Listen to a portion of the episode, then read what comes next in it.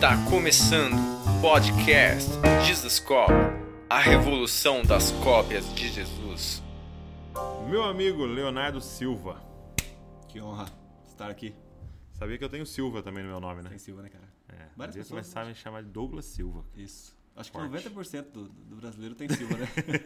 Silvio mundo. Santos tem Silva, cara? Se você vasculhar, você vai achar um Silva. Exato. Cara, obrigado por você estar aqui, gravando esse podcast comigo. Pra quem não sabe, o Léo trabalha é, na, aqui na família Desascope. Ele trabalha na administração ali da família Desascope, organizando todas as coisas. Trabalhou um tempo aqui no movimento também, aí depois ele foi para nos ajudar na nossa igreja local aqui. É, a Ellen, esposa do Léo, também trabalha aqui no movimento Desascope.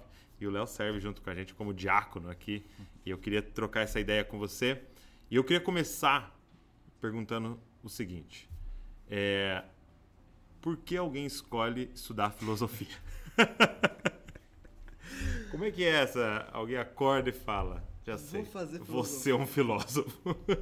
Cara, essa é uma boa pergunta. Como é que você tomou essa decisão na sua vida? Porque se a gente parar pra pensar, essa pergunta é uma pergunta filosófica. Olha aí, me pegou, hein? Todos somos filósofos. assim como todos somos teólogos, igual diz o Sproul, né? Mas é, a filosofia, ela, ela veio na minha vida, assim, com um encanto que eu tive com o professor. É mesmo? É, eu fiz primeiro logística, né? Eu formei em logística por conta é, é, do ramo que eu trabalhava. E, e aí eu, eu tive uma aula de ética, cara. Com um professor chamado Daniel Medeiros, aliás, até aqui de Bragança Paulista. Ah, é? É, é, da Batista, da primeira Batista aqui. E, cara, ele apresentou a filosofia pra mim de uma forma tão bela, tão linda, que eu comecei a me aprofundar no estudo. E aí eu comecei a sistematizar o estudo, porque a filosofia nada mais é do que uma, ar, uma arte argumentativa sistematizada. Então não é meramente, né, a gente vê o cara ficar pensando lá Ah, e tal. É, não é isso, vai Não é. além. Tem não uma tem uma pedra na sua casa que você Não, senta? Não. Geralmente, né, nu, geralmente. Mas. E aí eu comecei a me encantar pela filosofia, né? Já como cristão, eu comecei a enxergar uma área que precisa também ser redimida. Hum, E, e ao mesmo tempo que os filósofos se aproximaram muito da verdade, eles também se distanciaram. Porque toda a corrente filosófica traz consigo um projeto de melhoria para a humanidade. hum, hum. Toda, toda, toda corrente filosófica, seja ela desde é, dos pré-socráticos até agora os filósofos pós-modernos, eles trazem consigo uma ideia de melhoria para a humanidade. Então eles têm dentro deles uma necessidade de, de, de redenção. Eles têm dentro dele um desejo de que o quê? De que o mundo venha melhorar. Ok. E, e ao mesmo tempo que esse desejo foi desenvolvido dentro deles, eles têm um ídolo. Que eles acham Qual é? que é por ferramentas humanas. Hum, E nós, como cristãos, nós entendemos que é, o mundo será transformado através de Cristo Jesus. Então, quando eu comecei a enxergar essa dinâmica de que, cara, eles se aproximaram da verdade, mas faltou talvez a peça principal para vir, virar é, é, essa, essa mentalidade deles ali. E aí comecei a, a- a- estudar profundamente várias pessoas. Tipo, um exemplo que eu poderia citar é Sartre, um filósofo existencialista. E, cara, se você lê o livro de Sartre, você vê o relato perfeito de um homem sem Deus. O mundo é caótico, nada tem sentido, as pessoas são os meus maiores inimigos, ou os próprios demônios, né, que ele chama. E a gente percebe uma leitura de mundo perfeito, Ele cara. faz uma leitura, de, por exemplo, depravação total. ele- Exato. né? Como É, Calvino é, leu. E, e- e ele sem Deus, entendeu? Uhum. Um cara que morreu é, é cético, né? É- é- infelizmente, eu, eu, fico pensando um cara desse se tivesse convertido, Aham. seria tipo um C.S. Lewis. Porque, no fundo, é um grande esforço para trazer respostas tirando Deus da equação. né? Exato, exato. Tira, né? É, é, é, a, a filosofia, ela na verdade, ela trabalha mais com perguntas do que respostas. Uhum, uhum. Então, desde ali da, da era da era da Idade Média, ali da Idade das Trevas, né, que, que é chamada Idade das Trevas, depois vem o movimento iluminista, tira-se Deus como objeto ou a pessoa de análise e coloca o homem como objeto de análise. Só que qual que é o problema de você analisar um homem? Que ele está distorcido. Ele está corrompido. Hum, entendi. Você já parou pra pensar é, em falar assim, é você pegar um, um carro quebrado e aí você nunca tivesse tido contato com um carro. E aí você entra naquele carro e começa a analisar e fala, não, o carro é isso. Carro é assim. Mas esse, esse que você analisou tá quebrado. Carro tem duas rodas. Exato. Entendi. Porque você analisou a partir de um ponto de vista corrompido. Hum. Então, sempre quando a gente tira Deus e a gente chama de objeto de análise, Então, então na, na real, só teria como analisar o homem e conhecer o homem A partir a partir de um homem perfeito. Exato.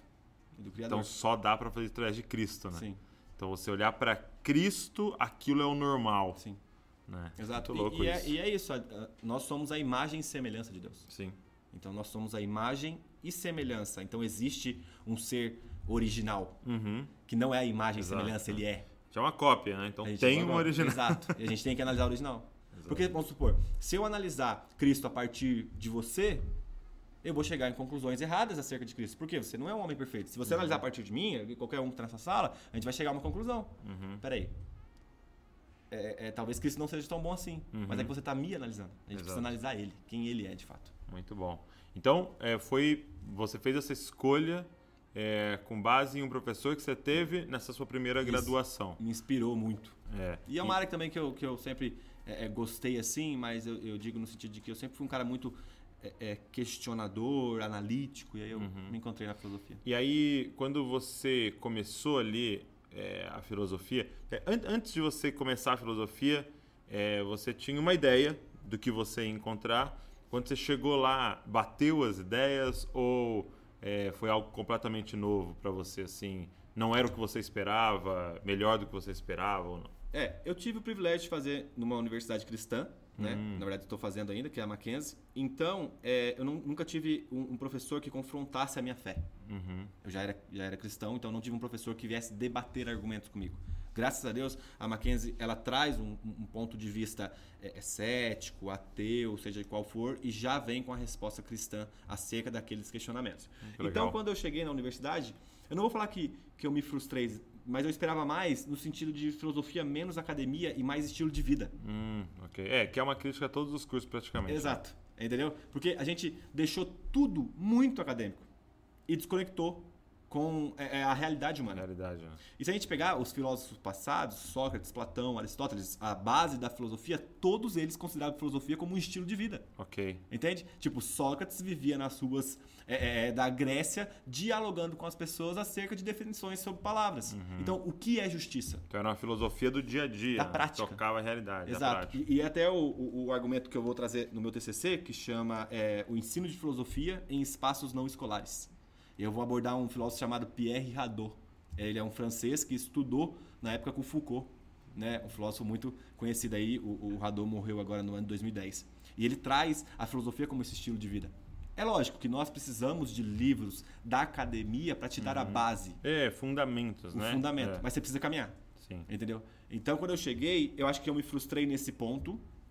De tipo assim, eu achei que era mais prático, que realmente, de fato, traria uma mudança é, é, na minha vida, Ok. mas, ao mesmo tempo, eu pude contemplar e ter acesso a vários autores que eu não conheceria, ou conheceria da forma errada, sem, esse, sem, essa, sem essa tutoria que os professores também me deram na época de universidade. Entendi. Então essa foi uma das é, coisas que te frustrou ali, né? E, e eu acho que é uma frustração de quase é, 100% dos estudantes, né?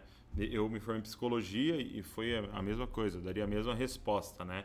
É, é muito pouca prática, né? Com bastante é, é, teoria. E eu, eu- o que eu percebo é que acaba que vai cada vez mais a academia vai se distanciando da realidade, porque ainda mais hoje que as coisas mudam de forma tão rápida e isso aqui não dá conta Sim. de acompanhar, né? Então eu percebo, por exemplo, em uma faculdade de marketing, uma faculdade de publicidade, às vezes o cara tá aprendendo uma parada e Já mudou era. completamente o cenário. Uma faculdade de rádio, TV, né, de, de artes, e tal, é porque as coisas estão muito rápidas, né? A, a mudança é muito rápida.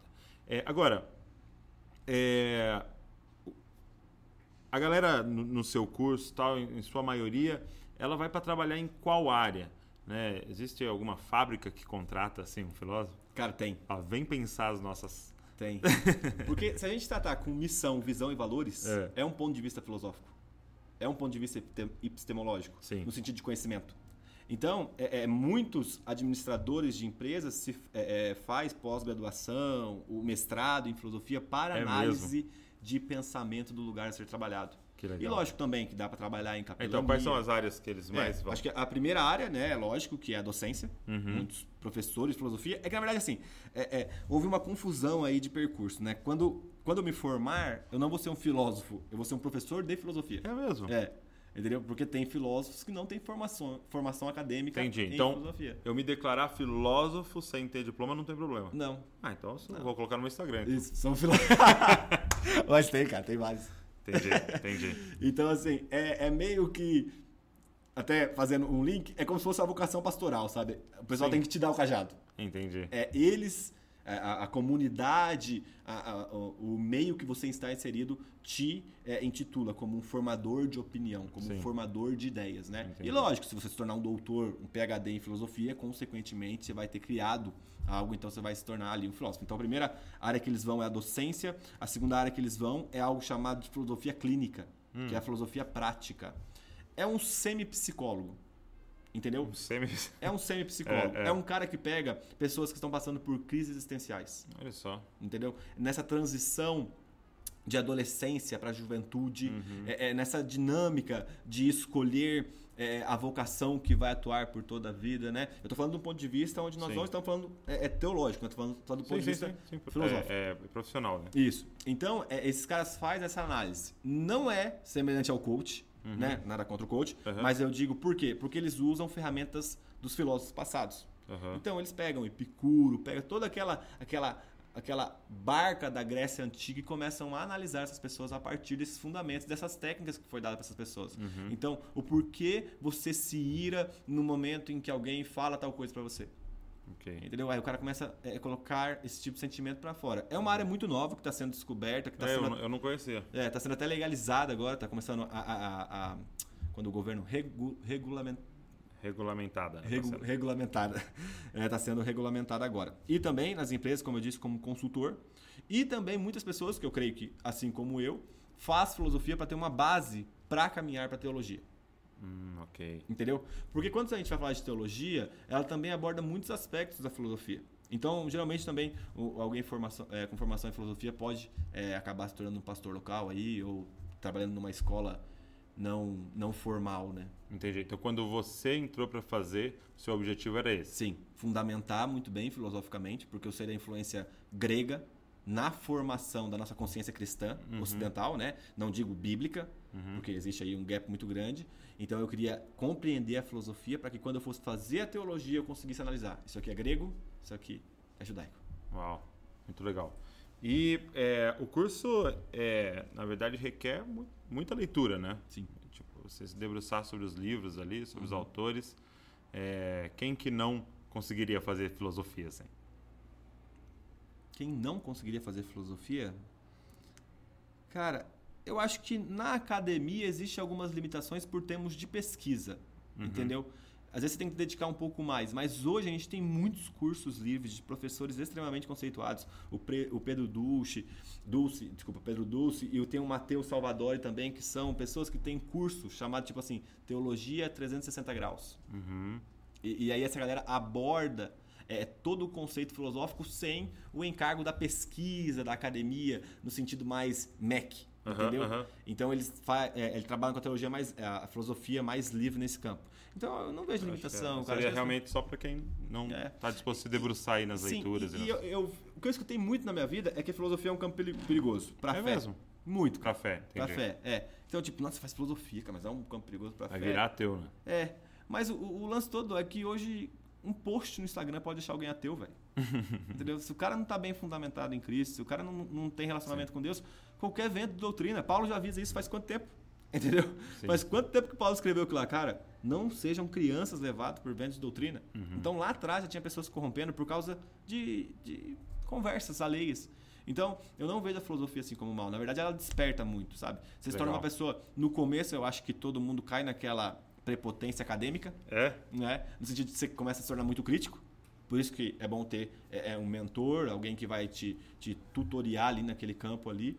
Mas eu não vejo. É, é, É, o que eu percebo não. é que todo, todo curso e, e- e a academia, a faculdade, a universidade principal, principalmente, ela é, ela é perigosa para essas pessoas que, como você disse, não estão fundamentadas, né? Sim.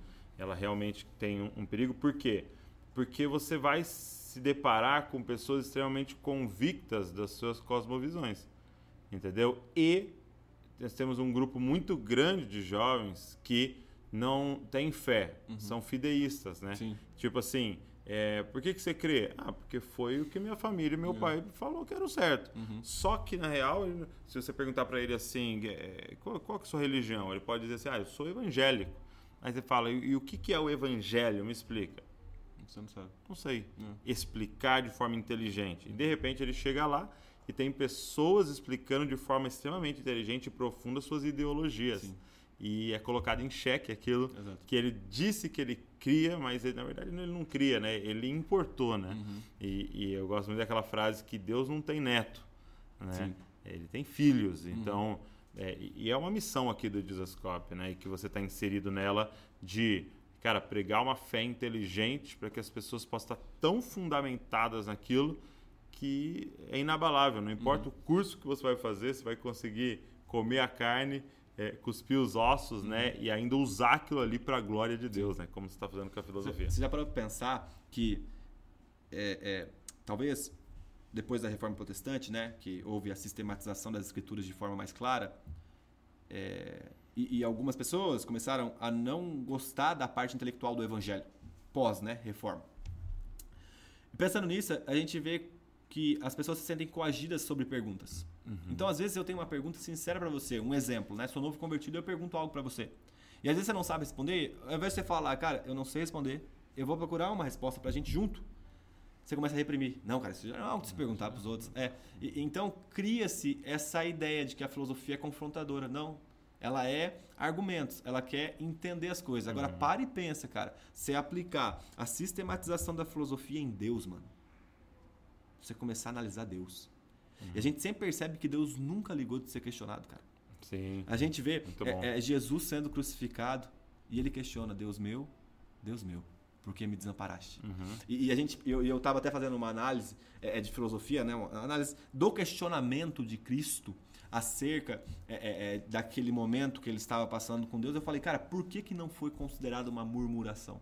Uhum. Por que, que não foi considerado uma reclamação fria?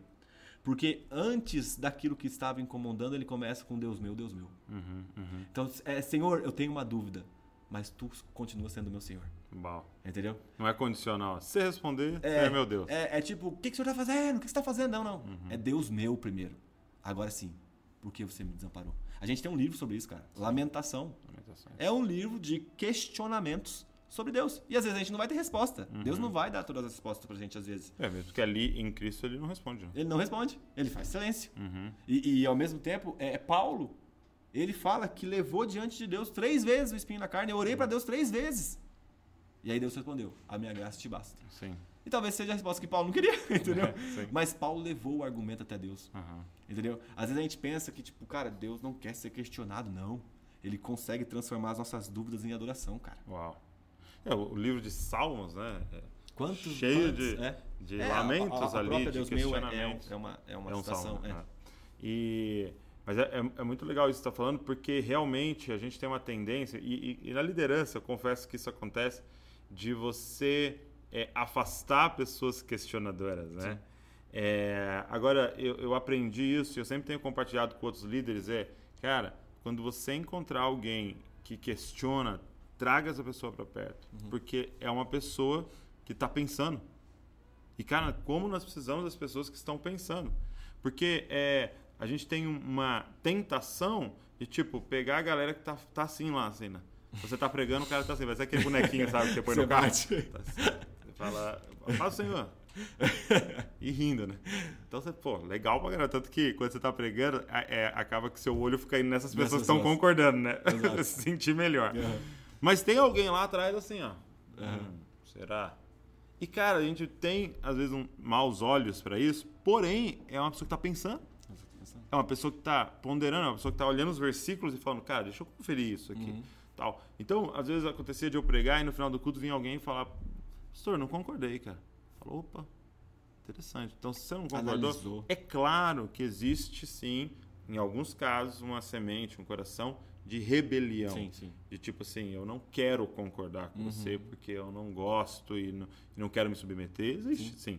Mas na maioria dos casos nem é. É realmente alguém que aprendeu a pensar, né? E aí a gente pode matar isso. E quando eu, eu, eu vejo a história de Tomé, né? Ele é, duvidou tal, e tem toda aquela questão da, da incredulidade dele. Mas, cara, é chocante que Jesus vem e fala assim: é, que Jesus apareceu para eles uma outra vez, disse: Paz esteja com vocês, já vira, Tomé. Então, ou seja, ele foi, Jesus ressuscitado, pô, acho que a agenda era requisitada uhum. Jesus ressuscitado. Sim.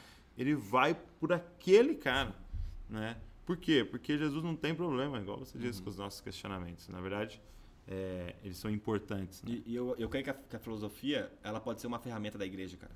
Incrível, Du. Porque a apologética, cara, sabe? A nossa defesa da fé é algo que a filosofia tem muita coisa para ensinar pra gente. Hum. Muita coisa. Muitos bons filósofos, é lógico, a gente tem também é, é, maus filósofos. Mas eu creio que, assim, ninguém come veneno intencionalmente. Uhum. E, igualmente, eu não vou consumir algo que eu sei que vai me envenenar. Uhum. A não ser que eu estou pronto para discernir aquilo. Eu acho que a, a, o grande erro nosso é quando a gente aceita tudo que é falado, sem, sem se perguntar. Sim, sim. Entendeu? Eu lembro que um dia minha mãe As mães são filósofas. eu não sei o que eu fiz. Não sei se eu tipo, tinha um muro na escola. Eu fiz uma bagunça, fui pular um muro. Eu falei, não, todo mundo pulou. Aí minha mãe falou assim: se todo mundo comer alguma coisa que não é de comer, você vai comer? E aí, tipo, aprenda a questionar atos, uhum. a questionar o que estão te ensinando. Mas é questionar no sentido de aprendizagem. Não de, né? Porque hoje, infelizmente, a internet é marcada por especialistas.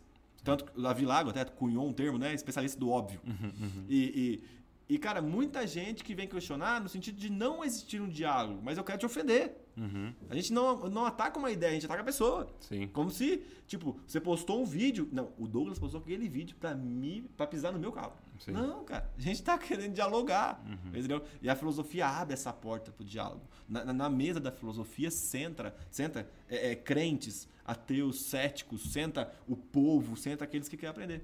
É, é, é isso que está lá, cara, sabe? E, e, diante de Cristo, que é a verdade eterna, mano, a gente não precisa ter medo. Ele se declarou, eu sou a verdade. Uhum. Tipo, absoluta. Não se preocupem. Entendeu? Eu posso descansar nisso. Qualquer Sim. questionamento que levar a ele, ele tem a resposta. Talvez ele não vai me dar, mas ele tem. Ou ele é a resposta, né? Muito bom. Agora, meu amigo, você tem é, a galera que te conhece aqui nesse podcast, e eu queria até indicar você está nos ouvindo, está nos assistindo, a seguir o Léo lá no Instagram, nas redes sociais. E você tem levantado essa bandeira né, da leitura, de, de, incentivar as pessoas a lerem e cada vez ler mais. E você tem falado dos benefícios disso. Né? É, quando é que começou isso na sua vida? Quem é que você sempre gostou de ler? Desde criança você lê bastante? Como é que foi isso para você, a questão da leitura? Cara, o hábito da leitura começou quando eu me converti. Eu acho que antes de eu me converter, eu converti ali dos 17 para os 18 anos. E eu acho que eu tinha lido um, dois livros na minha vida inteira. É mesmo? Porque eu não me interessava por isso, entendeu? Não via como necessário. Quando eu me converti, eu, eu acho que também esse lado argumentador meu é, é, é começou a ter muito fome e desejo de conhecer a Deus. Eu percebi, cara, eu perdi 17, 18 anos da minha vida e agora eu preciso conhecer a Cristo da forma mais rápido possível para que eu possa adquirir o maior conhecimento sobre ele, sobre quem ele é. Né? Eu sempre gostei muito dessa área é, de aprender, de ensinar, essa área de, de, mais, mais intelectual do evangelho também. E, e aí eu, eu uma, uma, uma amiga da sala de aula me convidou para ir no aniversário dela. E aí eu encontrei o pai dela que era pastor. Hum. É pastor, aliás, aliás. E aí eu conversando com ele ali e tal, aí eu comecei a questionar ele algumas coisas. Ele falou, cara, vai lá na igreja um dia. Vai lá, escuta. Isso você não tinha se convertido ainda? Não, não. Tá. Foi o primeiro contato que eu tive ali com um pastor, né? Eu uhum. nunca tinha conversado com um pastor. Aí eu falei, vou lá, vou lá. E foi muito interessante que eu fui num culto de ensino e me converti no culto de ensino. Uau, é. Um mestre de verdade.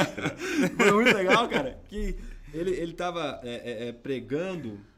Não me lembro qual que era a passagem que ele tava pregando, cara. Mas eu lembro que no final do culto, assim, eu tava chorando, chorando, chorando, chorando. Acho que tive. E, e sabe quando você fala, cara, não tem por que eu estar tá chorando tanto assim? Foi, foi um encontro muito forte assim que eu tive Cara, com o Espírito Santo naquele momento. Num culto de ensino. Num culto de ensino. Aí no final do culto, aí eu acho que ele percebeu, né? Tipo, acabou, não teve nem apelo, porque era no culto de ensino. aí ele percebeu, ele falou, cara, tudo bem, né? Vamos conversar aqui e tal. Eu falei, nossa, pastor, senti uma coisa assim que eu não consigo explicar e tal. Ele falou, cara, Jesus tá, tá se apresentando para você, né? Você não tem vontade de confessar ele e tal. Aí ali eu me converti. E eu, eu comecei a conversar, mas próximo dessa minha amiga que me convidou para ir na casa dela. E, e aí acabou que eu casei com ela. E o pastor virou meu sogro. eu tô conversando até hoje com É, ela. então, a gente até fez um filho aí. aí ela, a gente, é, a gente, né? Então, então esse pastor é seu Isso, sogro, agora é né? meu sogro. É. E, e aí eu comecei a aproveitar do privilégio que eu tinha de namorar filho do pastor. Aham. Porque pensa, cara, tinha acabado de me converter. Louco pra aprender sobre Jesus. Louco, louco, louco. E eu tenho a possibilidade de ir na casa de um pastor todos os dias. Uhum. Porque eu ia ver a Ellen, mas meu amigo. Dava lá, oi, tudo bem e tal. Já ia lá ficar conversando com ele, É pastor. mesmo, e isso, pastor, aconteceu isso no meu trabalho. Pastor, como é que eu faço pra abandonar esse tipo de pecado? Mas isso é comum e tal, como é que eu oro? E, e, cara, eu não sabia fazer nada. Entendeu? Não sabia fazer nada. E ali ele começou a me dar um livro, ó, lê sobre isso. Hum. Aí eu comecei a ler. Aí depois ele chegou conta do livro. Cara, lê com isso. Beleza. Aí ele me perguntava, você entendeu? Entendi e tal. Aí ele, beleza, agora eu vou te ensinar isso. Aí ele me ensinava também e me dava outro livro. E nisso eu fui desenvolvendo esse hábito. Entendi. E, e no, e no início, aquele, você lembra qual foi o primeiro? Cara, eu lembro que foi um de finanças. Foi um de dízimos e ofertas. É mesmo? É, porque eu lembro que eu tava. Questionando sobre esse, É. sobre esse assunto. Sim. Eu tava. é, é, eu, acho que tinha um sonho, sei lá, de comprar um carro, alguma coisa assim. E aí eu queria, eu falei, pastor, eu preciso comprar um carro. Deus pode me dar o dinheiro pra comprar um carro? Olha, falei, cara, Deus pergunta pode boa. te dar, é. Mas você tem que aprender o princípio de semear. Aí eu falei, beleza. Aí falou, tó, lê esse livro. Aí ele me deu um livro. É, ele me deu um livro do. Era do, do, do Kenneth Reagan ainda, Uhum. na época. E, e aí eu li, eu lembro que eu li e tal, aprendi. Eu falei, ah, vou começar então. o O, princípio, bom do novo convertido é que ele nem faz. É, muito bom. Entendeu? Você, cara, faz isso, eu vou fazer isso, entendeu? Por isso que, infelizmente, às vezes existem muitos exageros e erros Aham, que os novos convertidos fazem, mas eu comecei a fazer, entendeu? E as coisas começaram a dar certo. Então, oração, jejum, lógico que na prática ele me ensinava também muito, minha sogra e Uhum. meu sogro, né, os pastores de lá, mas também através dos livros. E aí começou a despertar minha paixão. E, e no início, era é, algo mais difícil pra você, essa leitura? Sim, sem dúvidas. Tipo assim, é, era mais maçante, você lia pouquinhas páginas, já tava... ca- Cara, eu lia duas páginas por dia. É mesmo? É, entendeu? Às vezes hoje eu, eu posto as fotos lá da leitura e a galera fala, pô, nunca que eu vou conseguir. Eu também nunca. Ah. Achei que eu ia conseguir. Sim. Entendeu? Eu Porque lia- é uma academia, né? Como um músculo, né? Exato, desenvolvimento. E eu lia duas páginas, eu ficava extremamente cansado e não entendia nada. É isso mesmo. E aí eu tinha que sentar com ele e falar: o que que tá falando aqui, pastor? Aí ele me orientava, cara, é isso, isso, isso. Mas eu percebo que a nossa falha do não é tanto de leitura, mas de interpretação de texto. Sim, sim. Entendeu? O brasileiro não sabe interpretar. Uhum. E- Esse é o problema do brasileiro. Mas isso vem também com a prática. Uhum. Você vai praticando e vai aprendendo e vai praticando. No começo, cara, dava sono, chorava porque não entendia as coisas que eu aprender, eu achava que era burro, entendeu? Eu, puxa, cara, várias coisas passei nesse começo. Eu lembro que eu, eu, eu, eh, morava com meus pais, né? Ainda não tinha casado, tava namorando só com a Ellen. E aí eu tinha um quarto em cima da casa. Aí eu fechava a porta do quarto lá, cara, ficava, tipo, sábado à tarde, lendo, tentando compreender, e não entendia as coisas, cara. Aí dava sono, cochilava. Comum, assim, sabe? Voltava. Queria desina- desanimar no meio do livro. Algo que acontece com todo mundo, cara. Sim. Passou muitas vezes. Passei por muitas Cara, mas eu acho que uma, uma coisa que você falou é uma chave, assim, né? Só que era um livro sobre uma necessidade que você tinha, né? Eu acho que boa parte da galera que está nos ouvindo aqui, nos assistindo, é, pode afirmar que ela tem dificuldade com leitura, mas as experiências que teve lá previamente com leitura, né, na, na infância e adolescência, sempre era um livro obrigado, né? Ó, lê esse livro vai ter prova daqui a 15 Memória dias. de Brás Cubas. Aí você tá lá, ai que droga, tem que ler isso aqui porque vai ter uma Sim. prova. Então, essa experiência que você teve, né? É de tipo assim, cara, eu quero aprender sobre finanças, tô com. Uhum. fome de entender isso de Deus. Tá aqui um livro que é, é, é quase que tipo, tô com fome e tá aqui esse prato de comida. Isso. As coisas casam, É. né? Então eu queria até desafiar a galera que tá nos ouvindo, nos assistindo a isso. Tipo, cara, pega uma área da sua vida que você tem vontade de desenvolver e tal. É muito provável que tenha um livro sobre isso. Uhum. Entendeu? E aí, porque foi como eu é, ganhei o hábito da leitura. Meu pai sempre me incentivou muito. Meu pai é um leitor voraz, assim. A ponto de dizer pra você, acho que eu nunca vi meu pai sem estar com um livro. Na minha vida, meu pai, tipo, é, meu pai lá nas férias agora, na praia, ele tá com um livro na mão.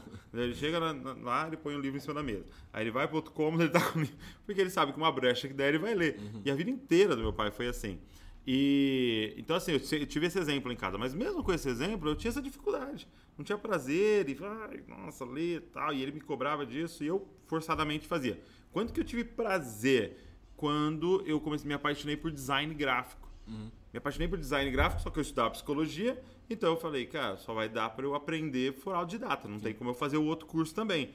E aí comecei a comprar os livros disso. Cara, é isso, é uma fome e um prato de comida. Aí eu comecei a, cara, não acredito, isso que eu amo, que eu quero aprender, tá escrito aqui, então vamos e tal. E, e eu também tive essa experiência de, por exemplo, pegar um livro de Agostinho, é, aquele livro Livre Arbítrio, Li, Livre Arbítrio de Agostinho, de pegar, cara, e falar, não tô entendendo nada. Uhum.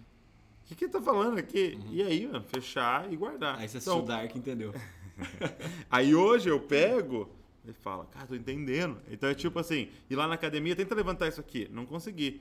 Dá um ano fazendo. Aí vai lá, ó, tô levantando, entendeu? Então é ter a paciência, né? E, e continuar nessa jornada sem desanimar, né? É. E o livro não é um fim em si. Entendeu? Porque às vezes a gente pega pra ler, eu li, li, eu li. Acabou. É, Bati a meta. exato. Entendeu? Então assim, não, o livro ele traz uma transformação. É uma ferramenta. Isso, isso. É uma ferramenta de capacitação, como É um você acabou meio, de. né? É. Então, é tipo assim: é, eu quero desenvolver na área X. Tem o especialista na área X que escreveu um livro. Ou alguém que escreveu sobre o especialista X. No caso, um exemplo né, que eu poderia usar, tipo o Steve Jobs. A gente não tem possibilidade de sentar com ele. Não. Mas biografias a gente pode ler dele. Biografia que a filha dele fez dele. Então eu posso aprender sobre a personalidade do cara.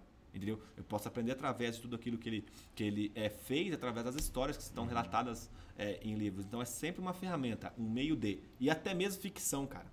Porque às vezes a gente lê Lewis, né? C.S. Lewis. E, e então eu li um livro chamado O Grande Divórcio. Que ele fala de uma viagem do inferno ao céu.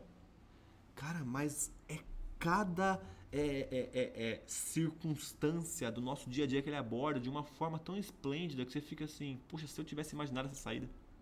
E aí você começa a pegar é, a moral da história. Você fala, puxa, entendi. Esse é o Tá jeito de lidar com essa é uma pessoa. parábola, né? Exato, exato. E vai nos ensinando muita coisa. Então, livros são meios para um fim. Entendeu? Eu não leio por ler. Eu leio porque eu creio que, através dessa capacitação, a vida de pessoas serão transformadas quando eu ensinar. Muito bom, muito bom. Então, fica a dica aí para você ler mais, né? Você pegar livros que fazem sentido, né? Que são, vão ser uma ferramenta mesmo, né? Para você. Então, como exemplo você, que você disse, né? Poxa, eu, eu, eu sinto que eu fui um, tenho um chamado para tecnologia, para inovação. Cara, quando você pegar uma biografia do Steve Jobs, você vai virar. É uma coisa que eu e o- Léo curtimos, né, em comum, basquete. Então vamos dizer que você gostaria de ser um jogador de basquete, tal, e você tem a altura, tem o porte, tal, para ser um jogador de basquete, e cara, de repente te dá uma biografia do Michael Jordan, tal, você vai devorar, Devorar. aquilo ali, mesmo sendo difícil, né? É, é muito mais provável que você vai. E é claro, vai chegar uma hora que você vai ler coisas que não são tão legais, só que você tá treinado. né? É, é, é o que acontece comigo. Então tem livros de filosofia que eu leio hoje que, entre aspas, seria não perda de tempo, mas não tão necessário para É, mim. E você tem que ler por é. causa do. Mas por eu já ter aprendido a ler, né? Eu acho que a gente tem que reaprender a ler, na verdade. Uhum. Eu leio de, de boas, entendeu? Mas porque antes eu já desenvolvi. Tipo, se eu pegasse hoje, é, o, mano, crítica à razão pura.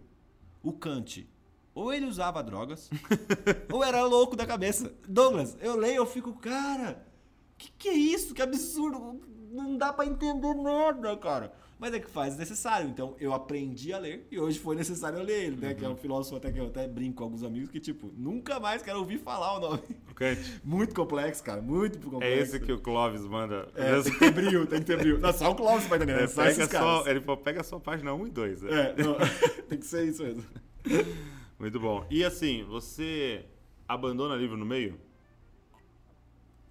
Tem uma dica lá no curso da mesa que chama 40 páginas e basta. Então, é, eu acho que a dica seria ler 40 páginas e faça uma análise sincera. Uhum. Porque a gente tem também a maneira de parar as coisas no meio. Sim, sim. Né? Começa a academia, não termina. Eu vou começar um consórcio, a pessoa para de pagar no meio. Então começa um livro também para no meio. Isso se tornou um hábito terminar, é, não terminar as coisas. Hum, entendi. se tornou um hábito eu parar as coisas no meio. E, e isso reflete em várias coisas. Sim, Por do jeito que você faz uma coisa, você vai fazer todas. né? E, e por que, que a geração não sustenta um casamento? Uhum.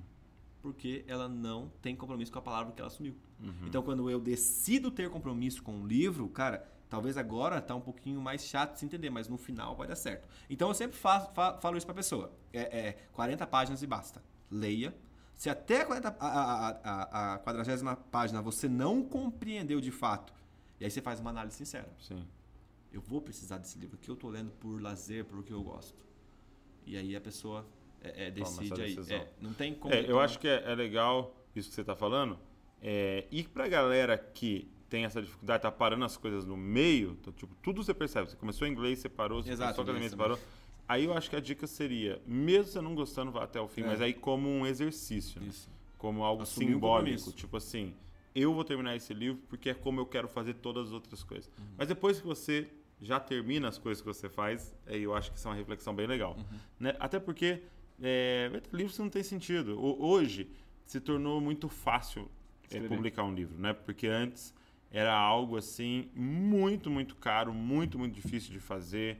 É, então você só tinha livros extremamente relevantes, né? Hoje todo mundo pode é, lançar um livro, né?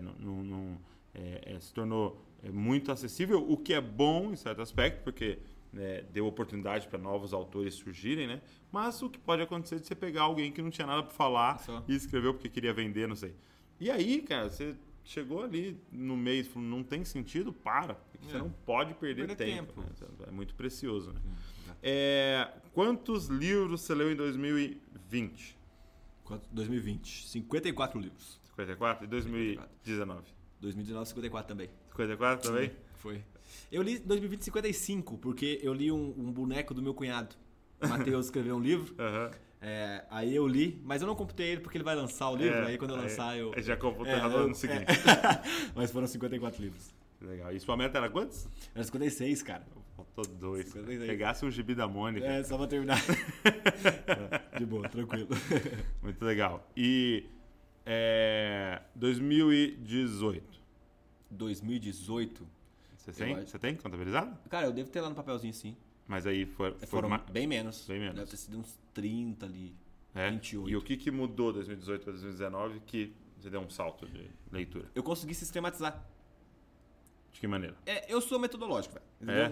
A minha vida é sistemática. É. Por isso que eu amo Métodos. teologia sistemática. É. Quando o cara desenha blocos pra mim, eu falo, faz Uau. muito sentido, entendeu? É diferente de você que é criativo, que já trabalha com as É. coisas um pouco mais espontâneas. Eu sou Exato. bem é, sistemático nesse ponto. Então, eu coloquei no papel quais são as coisas ou quais são as atitudes que eu tenho pra ler quando vou ler. Hum. Eu comecei a sistematizar. Percebi. É, Como assim? Como assim? Tipo assim, um exemplo. Atitudes? 20 minutos de leitura e 5 de descanso. Hum, É meio que cronometrado. é mesmo? Você É. coloca lá? Eu coloco, pum, e tô lendo. Aí eu vi que deu 5, deu 20, aí eu paro e vou descansar 5 minutos. Descansar minha vista Uhum. e tal. Então vamos supor, coloquei 20 páginas no mínimo. Porque eu preciso ter uma ideia geral do que o autor está falando no capítulo. Uhum. Por que, que muita gente fala, eu leio e não entendo? Mas é a mesma coisa de você colocar uma série ou um filme e a cada cinco minutos você parar e mexer no celular, é, é, fala com a sua esposa, mexe com o cachorro. Cara, você não vai entender o filme, Exato. entendeu? Porque você está cortando partes importantes. Então, 20 páginas é um volume que te traz uma, uma compreensão básica daquilo que está sendo tratado no Uhum. capítulo. Então, no mínimo 20 páginas. Ou se conseguir, o livro for é, é, é um livro que tenha capítulos desse tamanho que leia o capítulo todo, porque são micros, micro ideias de um capítulo completo, que é uma macro ideia. Né? Então ele tem um capítulo e dentro tem é, mini capítulos para a gente compreender aquilo que o autor está falando. Então, é, é, essa foi uma das coisas também que eu sistematizei. Eu percebi que meu processo de assimilação de conteúdo, então de aprendizagem, vinha quando eu fazia mapa mental e resumo. Entendeu? Eu terminava um capítulo é, e eu via que eu não estava compreendendo tanto, eu fazia ali um resuminho. Simples, cara. Pega um pedaço de papel, pega um pedaço de papel e escreve o que eu compreendi. Eu entendi que. É coisa simples que a gente Então você fazer. foi sistematizando isso e E foi eu- isso que deu um e criei- salto e aí sua... eu acabei criando um método. Ah, Então você é um atleta dos livros. Lá. Cristiano Ronaldo dos livros. Nada, tá aprender. Eu encontrei com uma moça na conferência, É. tava na loja, da- aqui na, na Bragança, esse ano, no ano passado. Ela é uma juíza de Lambari, Minas Gerais. Uhum. Minas Gerais, isso, acho que é Minas Gerais mesmo. E aí ela falou assim: Ah, o seu Leonardo, né? Passou um negócio de, com Douglas de livros. Eu falei: Sim. É, ela falou: Ah, que legal, cara. Ô, você leu bastante livro, hein? Eu falei: É. Eu falei: Você gosta de ler? Ela gosta. Ela falou: ah, sou juiz, então tem que ler muito. Eu falei: Ah, quanto você leu? Ela, 75. Uau. Aí eu olhei pra cara dela e falei: Cara, dá pra fazer mais, então. me Você inspirou. está me desafiando. me inspirou. Ela falou 75 e deu uma piscada assim. É. Ela tava ela com o marido dela e o marido. Cara, eu não consigo. Cara, mas é. E, e você é, tem, tem o hábito de acordar muito cedo, né? Então, pra Isso. você cumprir isso daí, você. Que hora você acorda todos os Acordo dias? 5. Cinco. Quando é que você começou com esse hábito e por que, que você começou? Cara, eu comecei com esse hábito faz dois anos. O que que acontece? É, eu comecei a encaixar a rotina de devocional, de fato, na minha vida todos os dias, né? Há uns três anos atrás. Todos os dias, considerando, tipo, algo como sagrado na Sim. minha vida ter esse Prioridade, tempo. Isso, prioridade na minha vida ter esse tempo com Deus. E aí eu comecei a perceber que eu fazia à noite. Então eu chegava do trabalho ali por volta das 5, 5 e meia, né? 6 horas. E aí eu ia pro meu quarto, ficava ali duas, três horas. Só que eu comecei a perceber que eu comecei a distanciar da minha esposa. né? Porque se todo dia eu tô no quarto, no único momento que eu tenho pra ficar com ela, vai faltar diálogo no casamento. Sim. E aí a gente começava a discutir por algumas coisas, e ela começou a falar, cara, eu queria que você ficasse comigo agora, é, e tal. E aí eu comecei a pensar de que forma eu posso ter meu período de intimidade com Deus e não perder meu casamento, né? Ou não é, é, ofender minha esposa por causa disso. Sim. E aí eu descobri que a Ellen, ela acorda um pouquinho mais tarde, então eu comecei a levantar às 5 da manhã. E eu levantando às 5 da manhã, eu tenho das 5 até 7 e meia, ali 20 para as 20 pras 8 que eu saio para trabalhar, para ter o meu período de comunhão com Deus e também de leitura.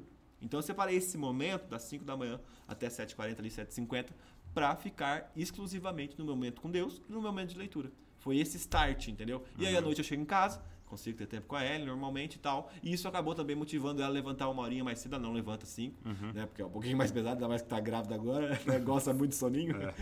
Mas ela levanta Eu não ali. sei se dá, não, viu? Eu acho que deve ser uma desculpa dela. É, Eu aproveitar. Pode ser. Tô grávida, tá me dando sono. Ela gosta de dormir. Tadinha. Tô brincando, grávidas. E, então eu comecei a fazer isso, cara. Levantar antes dela pra eu ter meu tempo de comunhão com Deus tranquilo. aí. Legal. E, e assim, qual que é. o- Que horas você tem que deitar pra você fazer isso, acordar de 5 horas? Cara, é, o, Que horas você lógico dorme, que né? tem toda essa dinâmica, né? Às vezes as pessoas tipo, mandam pra mim, ô, eu durmo uma da manhã, posso acordar cinco? Não, porque isso vai te matar, o É, sono faz parte É mal, né? é, do estado nosso biológico, isso é, é algo essencial pra nossa vida. Mas eu analisei que eu dormindo entre 6 e 7 horas é algo que já me atende, Uhum, entendeu? Eu fui fazendo experiências comigo. entendi. Então vamos supor, o meu horário de dormir ali é entre as 10 e 11 da noite, é, é- é o meu horário de dormir. Um exemplo, às vezes é, tem alguma reunião da igreja, algum compromisso que eu passe disso. Aí eu analiso. Se no outro dia eu vou conseguir dormir um pouquinho mais cedo, então eu levanto às 5 da manhã também, porque eu não tenho sono ao acordar. Quando eu acordo, eu não tenho sono. Eu Acorda, acordei, já era. É, aí o problema é a noite. Tipo, das 6 e meia, 7 horas ali, aí bate. Aí cobra, sono. né? Aí cobra, exato. Aí eu já fico mais cansadinho, mais é, é, desconexo nas ideias e tal. Então eu faço sempre essa análise, mas eu, eu durmo entre as 10 e 11. Do, foi algo que serviu pra mim, Sim, sim. entendeu? Eu não é, tem pessoa que precisa de 8, 9 horas de sono, e é comum. Pra mim não. Eu comecei a perceber que eu acordo descansado, eu desperto até um pouquinho antes do relógio, eu acordo descansado, não mudou minha alimentação, não mudou meu humor, não mudou a minha atenção, que são coisas muito importantes e pra gente começar também a analisar antes de ter esse hábito. E, cara, é para as pessoas que conseguem, eu, eu sei que não é para todos isso, porque tem muitas pessoas que são noturnas, assim, Sim. que tem sua maior qualidade à noite, né? É, mas eu creio que, para a maioria, é muito legal essa parada de você ter seu tempo devocional pela manhã. Porque é, é sim um, um dar as primícias ali, né? É a prioridade, né? As primeiras horas para Deus. E é muito legal, porque, cara, você tem aquele momento de comunhão com Deus, na palavra, na oração, e aí você vai pro seu dia, dá essa impressão de você ter passado no posto e abastecido, Sim, né? sem dúvidas. É, ter sido ministrado e ir pra sua vida. Porque eu tenho a impressão que se eu fizer só à noite as coisas, vai ser tipo. é, sempre perdão, Deus, por tudo que eu fiz. Por tudo aquilo que eu cometi já até. Exato, não um Senhor. Me abençoa, me, tenha ajuda esse dia. tudo isso. É muito bom. Já vai ter acontecido já. Mas, cara, eu sei que tem pessoas que são noturnas e, e eu acho que uma coisa importante aqui, um princípio importante, é você dar o seu melhor. Sim. para Deus. É, porque é, é comum a gente ter fases da vida que a gente dá o pior para Deus, tipo aquele resto no final do dia, capengando, lendo o capítulo, dormindo um segundo, voltando pro capítulo da Bíblia, nem entendendo nada, fazendo uma oração que você dorme no meio e, e- e só para cumprir uma tabela. Cara, se organizar para dar um tempo de qualidade para Deus, É. isso é maravilhoso. E eu quero dar um testemunho aqui sobre o Léo, né? Porque, cara, o seu salto nesses dois anos de crescimento foi incrível, assim, sabe? É o que às vezes você vê outras pessoas demorando 5, 7, 10 anos para crescer. Você cresceu nesses dois anos, isso é muito nítido para nós, né? Você pregou semanas anteriores aí, e é muito nítido a forma que você cresceu, e com certeza é de um processo, né? Diário e que a gente nem percebe no dia que algo mudou e no outro que algo mudou e que no outro, mas juntando, juntando aí é, dois anos, né? 700 dias fazendo, isso faz muita diferença. E, e, assim, é, não é algo romântico acordar às 5 da manhã. Não, não. Lógico que eu acordo com sono às vezes, no sentido de que, tipo, poxa, cara, eu, eu poderia dormir um pouquinho mais tarde. Mas eu entendo o quão importante para mim é esse momento, cara. Entendeu? Eu sei quem eu sou. Uhum. Eu sei o quão mal eu sou, o quão necessidade de Cristo eu sou. Não acordo para ler, no sentido de pegar um livro e estudar intelectualmente. Uhum. Não. Tanto que a primeira coisa que eu faço, o primeiro momento que eu tenho, até isso eu sou meio sistemático, é, é, é minha oração. Uhum. Então eu tenho uma hora e vinte de oração, cara. Entendeu? Canto, choro, fico quieto, falo e eu fico sendo ministrado pelo Espírito Santo nesse momento. Uhum. É lógico que é, é, é, quando a minha rotina de trabalho mudar, talvez eu entrar um pouco mais tarde, eu vou acabar acordando um pouquinho mais tarde ali, é por questão de necessidade hoje. Uhum. Sim, é o tempo Entendeu? que você precisa. Não, É. não tem algo mágico nos 5 da manhã. né? Exato. Não, não, de jeito nenhum. Eu sempre falo pra galera, falo, cara, faça. O importante é você ter. Lógico que é muito gostoso você começar oferecendo seu dia. Né? Para Deus você não tem nenhum tipo de influência externa. Mas, vamos supor, agora que o que o Theo vai nascer, o, o Theo falou, meu filho vai nascer, né, em maio, é, vai mudar algumas coisas na vida, eu sei, tô consciente, tô consciente disso. Mas ainda assim, eu vou permanecer com o meu momento é, é, de intimidade com Deus. Talvez com ele no colo. Ok. Entendeu? Talvez com ele do lado, chorando. Uhum. Não tem problema. Ele vai estar, eu vou estar ali. Porque, cara, eu sei o quão importante isso é pra minha vida. E, e para todos, né? Pra todos, é. E pra todos. E, e- e não só, talvez, de, de performance, né? Da pregação e, e tudo isso. É porque isso é, o- é o que nós de né? fora É, podemos vê. enxergar. É, mas eu percebo eu, cara. Sim. Entendeu? Eu, eu acho que eu escutei o podcast com o Saulo Daniel, com o Saulo, né? Puxa, cara que eu amo muito, amo muito o Saulo e a Ana. E, Um beijo, Saulo. É. e aí eu sempre fui esse cara crítico, entendeu? Esse cara arrogante. Aham, como ele disse, né? É, como Escreve- ele disse escreveu. também é, que ele era no passado. E eu comecei a perceber, cara, eu me tornei mais compreensivo, mais manso. É, é, os frutos de Gálatas 5, cara, tem muito pra melhorar. Mas é tipo, eu olho e falo, já mudei, velho. Se alguém falasse isso pra mim antigamente, eu já ia com unhas e garras na pessoa. Hoje eu sou compreensivo. Eu sei dialogar. A forma de eu lidar com a Ellen mudou. A forma de eu lidar comigo mesmo mudou. A forma de eu lidar no meu trabalho, é, é, com você como sendo líder, como meus amigos mudou.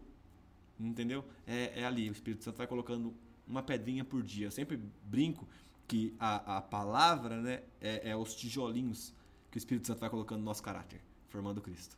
Eu sempre gosto de brincar desse jeito. Então, assim, é uma necessidade, cara. É, Eu tenho intimidade com Deus é, é uma coisa que beber água. É eu muito bom. preciso fazer. que você reconheceu isso, cara, e isso faz toda a diferença.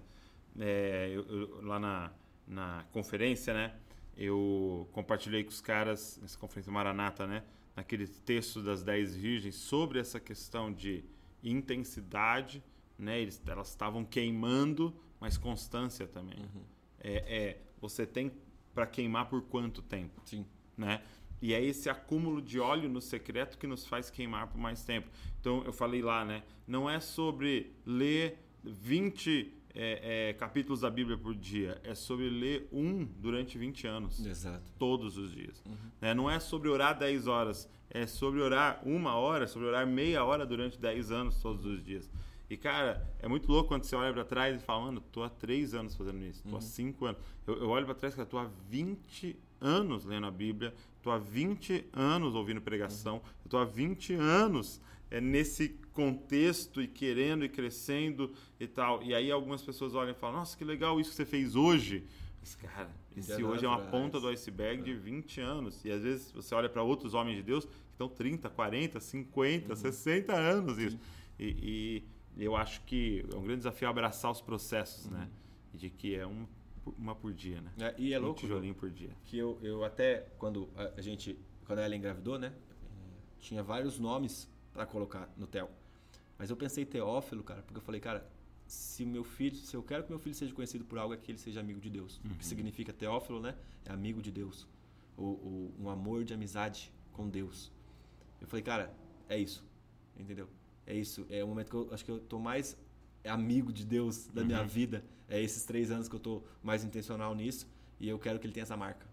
Cara, se ele for médico, se ele for é, é, empreendedor, cara, seja o que fotógrafo, não importa, mano.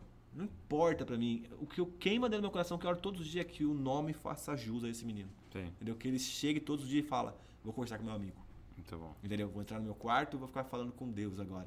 Eu acho que eu coloquei o, o nome no Theo, a gente escolheu intencionalmente, foi mais a minha parte, né? Que Teófilo não é um nome tão chamativo.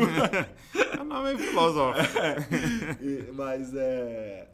É porque eu falei, cara, é, é essa característica que eu quero que ele tenha. E é louco, porque se você falar assim, eu chegasse pra você, talvez nunca te vi, não te conheço, falasse assim, ô Léo, vamos ser amigo. Entendeu? Você poderia até falar sim. E aí eu poderia, no outro dia, falar assim, ah, sou amigo do Léo. Mas a real, tipo, essa amizade, ela só acontece passando tempo junto. Sim. Entendeu? Eu posso da boca pra fora declarar, nossa, sou muito amigo do Léo. E só que a pergunta é quantas horas você já passou com o Léo? Entendeu? Sou muito amigo do Douglas, mas quantas horas você já passou com o Douglas? Entendeu? Ah, acho que eu tive uns 10 minutos com ele.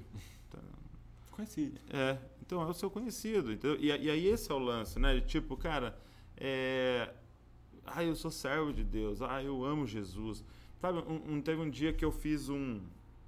é, é, escrevi num papel assim todos os dias da semana, assim, né? Segunda, sexta e tal. Segunda, terça, quarta, quinta. E aí eu, eu comecei a escrever o que eu fazia em cada momento. Tudo, tudo. O que, que tava na minha rotina comum, assim, né? Aí eu olhei pro papel. Aí eu falei, quanto tempo eu dou pra tal coisa? Quanto tempo eu dou pra tal coisa? Quanto tempo eu dou pra... E aí eu fui anotando as horas, entendeu? E aí eu transformei aquilo em porcentagem. Porque aquilo revela onde está o meu coração. Se, cara, tempo, eh, se, se 80% do tempo que eu tô acordado, eu tô pensando em dinheiro e como ganhar dinheiro, e aí 10% é minha família, 3% é Deus, não fala que Deus é a sua prioridade principal. Sim. Porque a sua agenda não te deixa falar isso. É uma declaração da boca para fora. Entendeu? Então, cara, é, isso que você tá falando é, muito louco. Porque, assim, eu acho que o que a gente tem que entender é que nós não temos o poder de nos transformar. Nós não temos. Agora, nós temos uma coisa que Deus nos permitiu ter, que Ele nos deu: é de caminhar em direção àquele que tem o poder de nos transformar né? Eu falo assim, ó, a gente não tem o poder de se esquentar. O corpo humano não tem esse poder de auto-esquentar. Então, se você está numa hipotermia, você está ali já frio e você vai morrer, você não tem esse poder. Só que você tem perna para andar até o sol e ficar lá. Você se auto-esquentou? Não. Foi o sol que te esquentou. Todo o mérito é dele, todo o poder é do sol de ter te esquentado. Você só andou até lá e ficou exposto. O que você está fazendo todas as manhãs, cara. O que eu tô fazendo todas as manhãs, o que a Val tá fazendo todas as manhãs, é tipo andando até o sol e ficando lá. Entendeu? E aquilo, né, nos aquecendo, cara. E aí essa mudança gradual, né? Uma coisa que eu tava lendo num livro que chama Amando a Deus no Mundo, Uhum, você me do, falou do, dele. do Weber Campos, né? Aliás, professor também na Mackenzie.